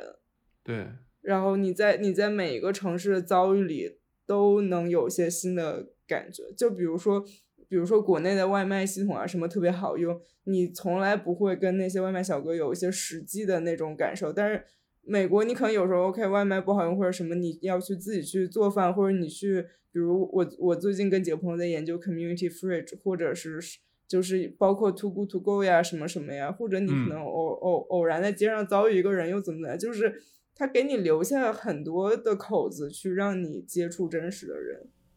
包括你说你们在研究的 community fridge 也是一个勉强能用的状态，就是很多看起来 很多看起来已经被抛弃多时，但是好像还还有人在用，就你也不知道是谁在嗯用，然后你也不知道它是怎么维持到这个现在这个状态的，但它又存在在那儿，就这种东西太多了。嗯，对，是。包括就是说脚手架，就有的时候纽约有很多半永久脚手架，以至于有有的时候脚手架被拆掉了，然后我会非常惊讶，就是这条街原来看起来是这样的，旁边这栋楼是这样的，就非常震惊，原来还会有楼感觉分分色了。对就是而且就是它会有被拆掉的一天，就是我我从来不期待着某一个，我觉得我至少看到过，那只要一个脚手架我看到过连续超过一个礼拜，我觉得嗯，他估计就是 here to stay，就是跟大家移民一样，就是 here to stay。嗯，但是但是如果有一天它突然被拆掉了，我会觉得天哪，就是好奇怪，怎么会被拆掉？原来这个原来这个地方的，就是施工是在进行，并且它完成了，就是感觉非常的震惊。哦，我我还有一个，就是感觉感觉时间也差不多，可能快聊完。我在想，就是我们要不要首先一个人推荐一给就不是纽约的人一个地方或者一条路线，就是比如你的朋友来纽约，你会让他去哪儿？我先来。哦，那太简单了，送分题就是我肯定推荐去达菲看一看。对达菲但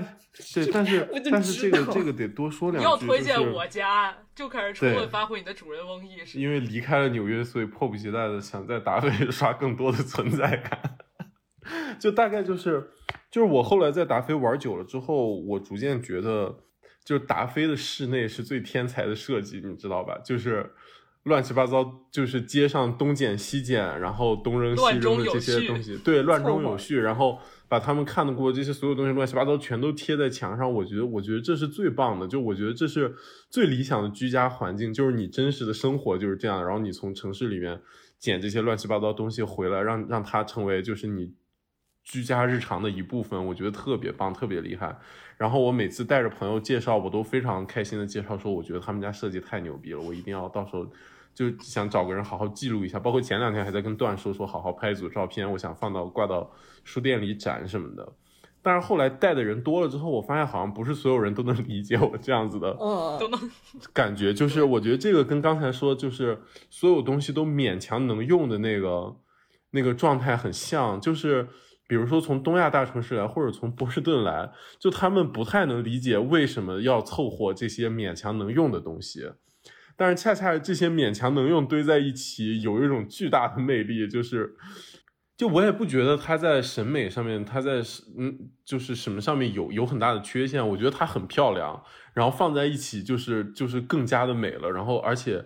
又又就是它是那种好用，它不是说很科技很便捷的好用，它是一种就是你没有负担的，你随心所欲的就可以可以可以摆烂的好用，就这种感觉我觉得特别棒。然后然后我觉得如果有朋友去纽约，也许你会看起来很怪，但是我觉得达菲是一个很完美的，就是就是就是来概括什么是纽约人的这么一个地方吧。哦一共仨人，你推荐一个地方，你就推荐另一个人的家里。哎，你把我这个，哎，我觉得你这个价值上的好啊，我要把这点记下来。我最近因为在写我们家的这个要建建网站嘛，然后在写简介，所以我就是疯狂寻找各各种关于我家可以上价值的地方，这也是其中一个地方。啊，我推荐，其实我没有什么推荐的地方，我觉得有两个核心的宗旨，一个是不要只在曼哈顿玩儿，嗯，另外一个是如果能走路的话，就尽量走路吧。嗯，我我觉得这一段时间也是，尤其是最近一年，呃，曼哈顿的呃不是曼哈顿，纽约的物价就是涨得非常恐怖。呃，出去吃饭的话，比之前的花销可能要是一点五倍到二倍的这么一个人均的水平，所以也是这段时间开始，我对出去吃饭的热情下降了。但同时，如果要出去吃饭的话，也是跟小亚，呃，另外一个朋友，之前也上过考湖的朋友，我们。呃，经常会去 Queens 或者是 Bronx 的一些呃餐厅，就是一些，因为这些区域非曼哈顿的区域也是大量移民聚居的区域，然后这些这些地方又相对便宜，所以他们会更有可能提供一些便宜大碗，然后又好吃的食物。所以我觉得还是核心宗旨吧，不要只在曼哈顿待着，嗯，其他的地儿想去哪儿都行，没有什么必须要去的地儿。那我就推荐曼哈顿吧。对啊，我以为你要推推荐你博物馆。你博物馆确实在曼哈顿了。对，没有，我本来也准备了，就是罗导或者 Astoria 之类，但我觉得就考说，就是考既然推荐曼哈顿以外的，然后我就还是推荐曼哈顿吧。然后就可能推荐推荐，就是不住两年不行了。推荐一整片你们片，俩这推荐跟没推荐就一就是一样的，你们俩 推荐一整片区域吧，就是在纽约下东区，就 Alphabet City 那个地方有一个小的 museum 叫 Museum of Reclaimed Urban Space。呃，然后这个 museum 它它讲述的就是纽约这下东区这一片的整体历史，然后它在每个周末，就是周六周日的下午三点会有一个呃一个人导览的，在这个附近街区的两个两到三个小时的这样一个 tour。然后他会把整个街区走一遍，会告诉你很多这个附近的就自下而上这种非官方的历史，会对你了解纽约和就是整对纽约有个整体的那种感受会特别有帮助。然后这个 tour 结束之后，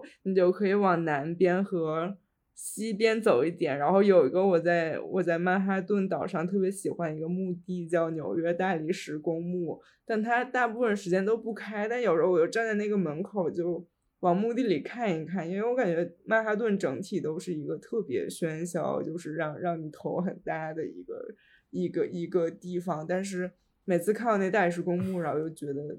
很很平静，很舒服。嗯，然后从那大大理石公墓出来之后，你再继续往南走，就走到嗯 Chinatown 那边，就有很多好吃的，你就可以就搜一搜。然后，走蛮远的呀，但这一路走下来其实不累。但是也是可以，走。可以走。我经常这样子走，然后就走到有有一家很烂很烂酒，非常难喝的那个中中国人开的酒吧，叫 Upstairs。就它甚至不是一个酒吧，它主要是一个卡拉 OK 吧，但它又不是国内那种 唱 K 的，就是你要在一个屋子里那种，而是它就是所有人都在那个酒吧里，然后你他会给你一些小纸条，然后你就是有中文歌也有英文歌，然后你就写任何就歌，但他的歌单非常老。然后你就要就写歌之后是一一一刀一首歌，你递上去就可以唱。但是，一般到了后半夜都会发展成一个人点歌，然后全场就是发疯了一样的唱，就是所有人都会就是跟着一起唱，然后最后就有些人唱特别好或者特别烂，大家都会喝彩；就是唱特别烂，尤其会特别喝彩。然然后在这个酒吧里还就是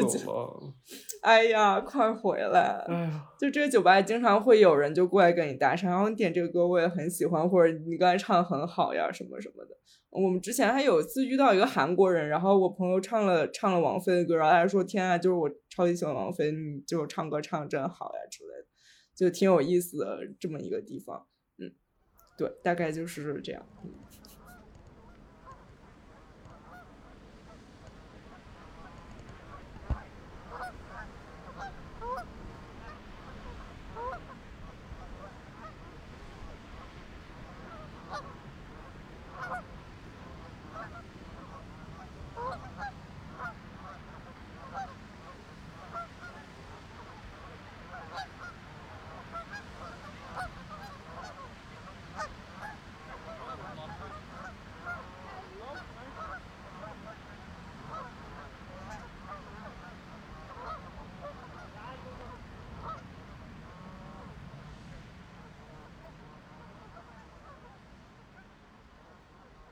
之前有想，就是这本书它的那个形式都是一个一个采访人的小故事，然后我之前想是，也许我们结尾就可以也以这个形式结尾，就每个人讲一个你在纽约遇到的一个人，然后他的一些小片段或者小故事之类的。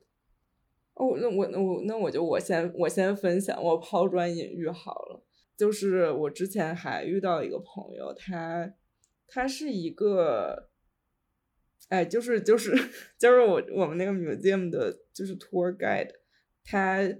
就是平时会周周六周日去带那个 walking tour，然后自己也会做一个播客，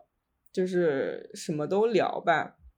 然后之前我有看，就是他也上过别的播客节目，是那种就是在 YouTube 上面可以。看到整个人的那个人脸的，然后我就发现是他们家内部的一个图片。就之前我们 museum 的老板老就边跟他打趣，就边跟我说：“你知道吗？他们家可破了，他们家那个厕所都是在外面，就是是在是一个相当于一个公共厕所那种。”就老板一直这样这样说。然后我我觉得也很有意思，因为他们家是一个就是纽约那种很典型 run control 的。一个家，所以就相当于，比如他六七十年代租这个房，然后这个房子基本就没怎么涨过，很可能他现在每个月只付一两百刀，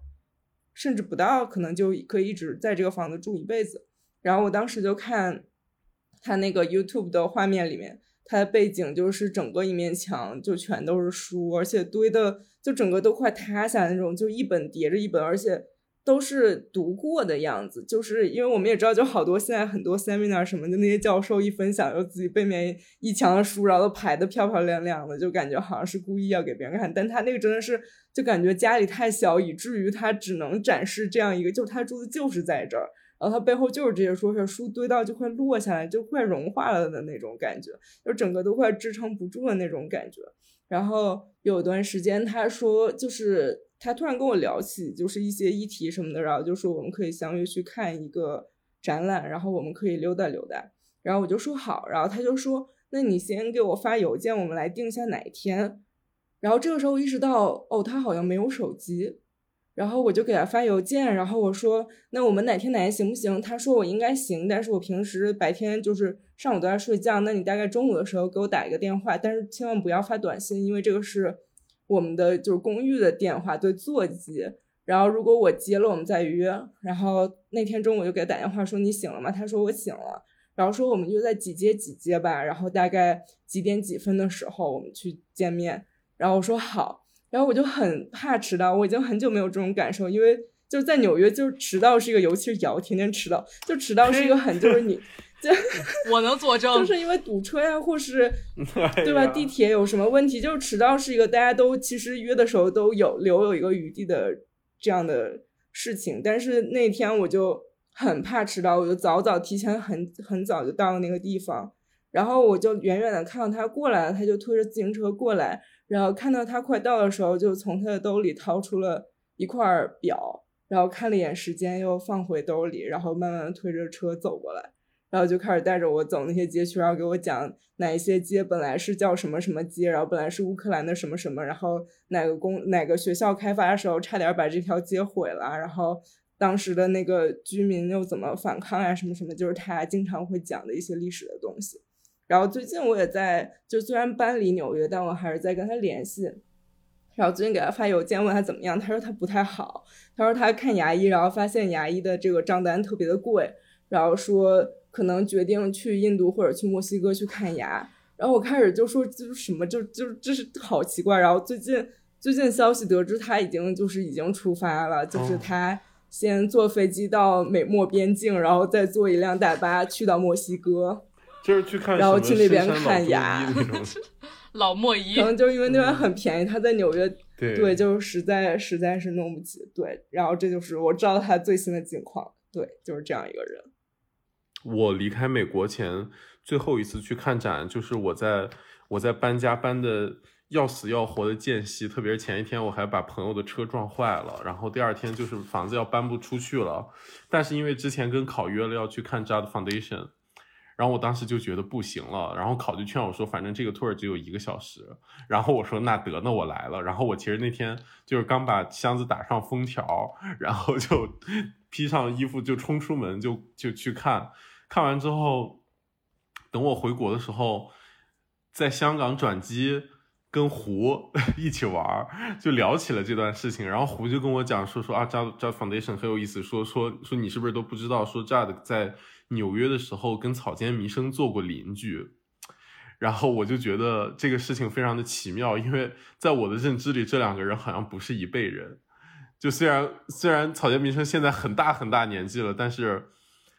但是你想起来，你总觉得炸的是更老的那那那一代人。然后我就查了查相关的资料，我就发现很好玩，就是草间弥生九呃五九年年底在那个在在纽约办了自己的第一个个展，然后当时一个艺术杂志邀请那个 Jade 给他写一个艺术评论，然后 Jade 其实以前是从来不写这个东西的，他就是从给草对从给草间弥生写这篇评论开始，开始了他六十年代后来就是一系列这个艺术理论的写作，就非常有意思。然后这个就很像我们跟考认识，就是莫名其妙机缘巧合，然后因为做播客会抬高自己了吧？有点我们贴近谁是这样的，没有没有谁是没有库萨吗？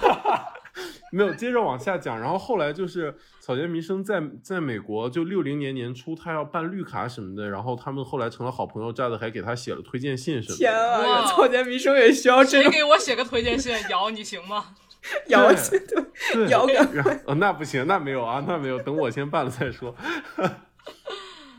然后后来就是炸的在那个纽约找了一间空公寓，然后发现顶楼是空着的，然后他就跟草间弥生说说这里有间空房，你要不要来？于是他们还做了很长一段时间的邻居。那可见达菲就是可可见考是这样的，我也想对住占那个房子，他那房子太好了。考考试架的东东是草间弥生，祝我们都有光明的未来。咱们是那，对对对对。城市冠老师这然后我还杂志，对，咱们是那杂志。然后后来就是七八年的时候，那个呃，炸子去去去东京办展，然后去那里见了草间弥生。回来之后，草间弥生还给他写了一封信，就是就是信里面就是说说，哎呀，说你现在已经是一个非常成熟的艺术家了，我希望我也可以和你一样成熟。然后，然后就跟炸的说说，哎，说我们两个就是说说说说，现在看来似乎变老是不不可回避的，所以我现在有很强烈的愿望，就是说，在我在我们可以的时候，尽我们所能的创造出最好的作品。然后信落款还说说等不及，就是你说好答应我要给我的你的那个作品，赶紧给我寄过来。然后这个时候是七八年，草间弥生四十九岁。我觉得他当时也想不到，到二零二三年他还活着吧？就 是就我觉得好奇妙，就是我看到七八年草间弥生说说我们在不停的变老，所以要抓住年纪，就是趁我们还可以不创造出最好的作品。哎，我靠！然后我你知道我前两天在上海的时候，上海的前滩太古里的那个 LV 外面还贴着嗯巨大的那个波点画，就是他和。就是你怎么还在这儿呢，朋友？人只要活得长，LV 了，对呀、就是哎呀，然后我就看到这封七八年用那种就是机械打字机打出来的信，我就觉得有一种非常奇妙的感觉，就是可能就是纽约给他们的这种缘分，然后这种这种这种压缩时空的感觉。明天我就给你俩写信，哦天哪，那倒也不你们已经是成变老是。不可 变老是不可避免的，让我们在有限的生命中创造出更好的。多录一些博客，多录一些作品吧。对，然后一百年之后，然后还在录博客。还在录，我不想活那么长。那是绝没有这种可能的。对，该考了。太难讲了，就是我能想到很多我在我在生活中遇到的一些呃人，但其实都没有很长的，就是没有什么 follow up 了。就比如说以前呃之前看演出呃看那个在卡内基呃音乐厅，然后我有一段时间有卡内基的那个会员，就是买他很便宜的票，或者是呃别人转给我的票什么的，就经常去。然后那个卡内基的话，它的受众就非年纪非常大嘛，尤其是你坐的位置要稍微好一点的话，你周围就全都是老头老太太。然后在这种时候，我就经常，因为我经常一个人去，然后你一个人去，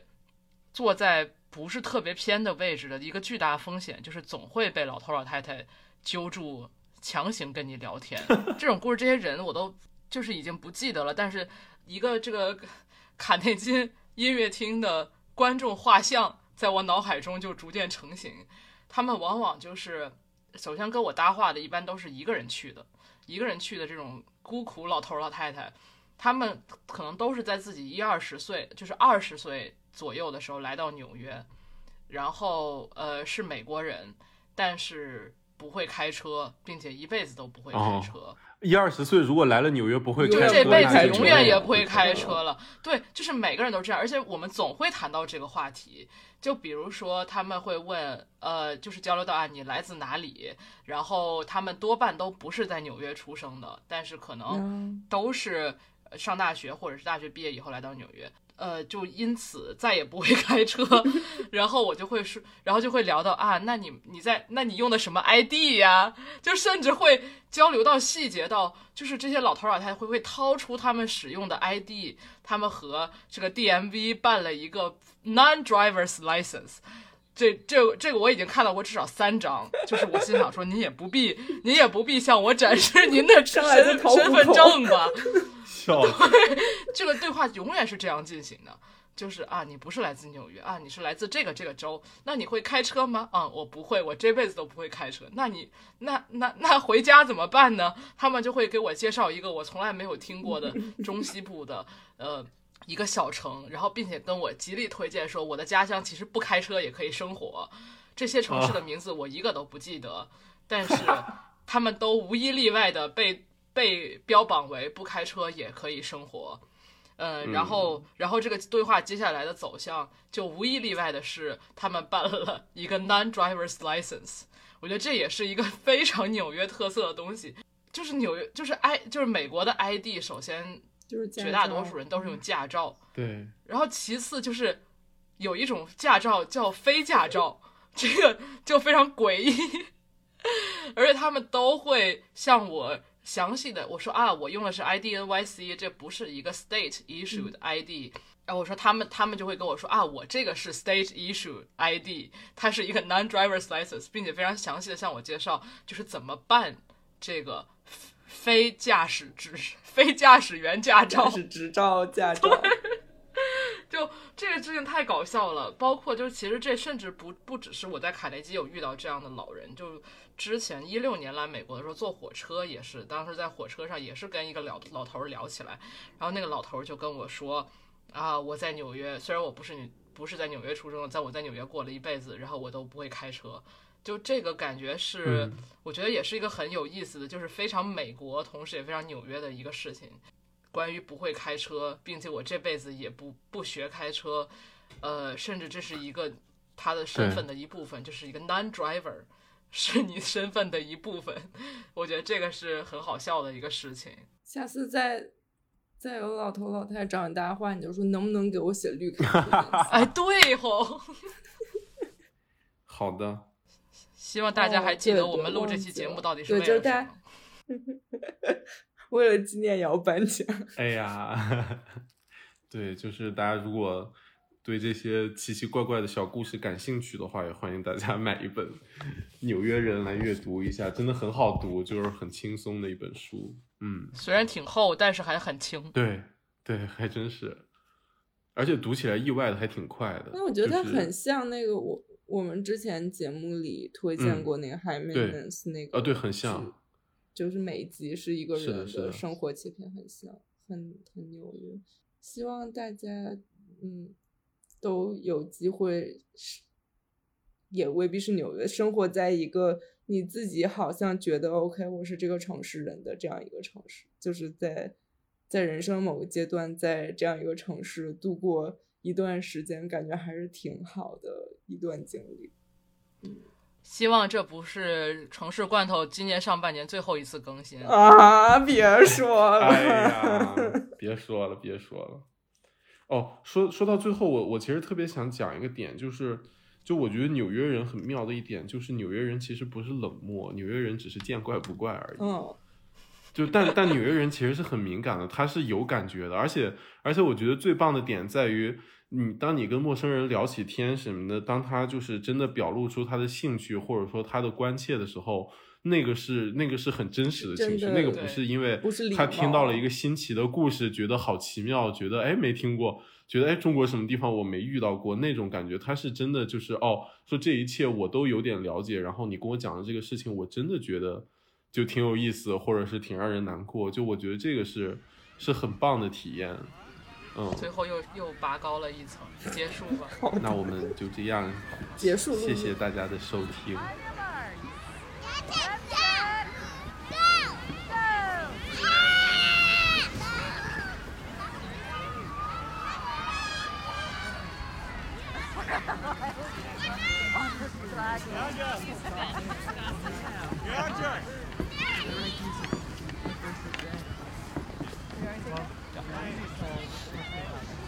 Somebody stole my slip. And I just had it on the phone, so I'm like, dude, what are you doing? This isn't yours. Yeah. They're like, how do you know? I'm like, because I zip tied. You, you do this? Like, I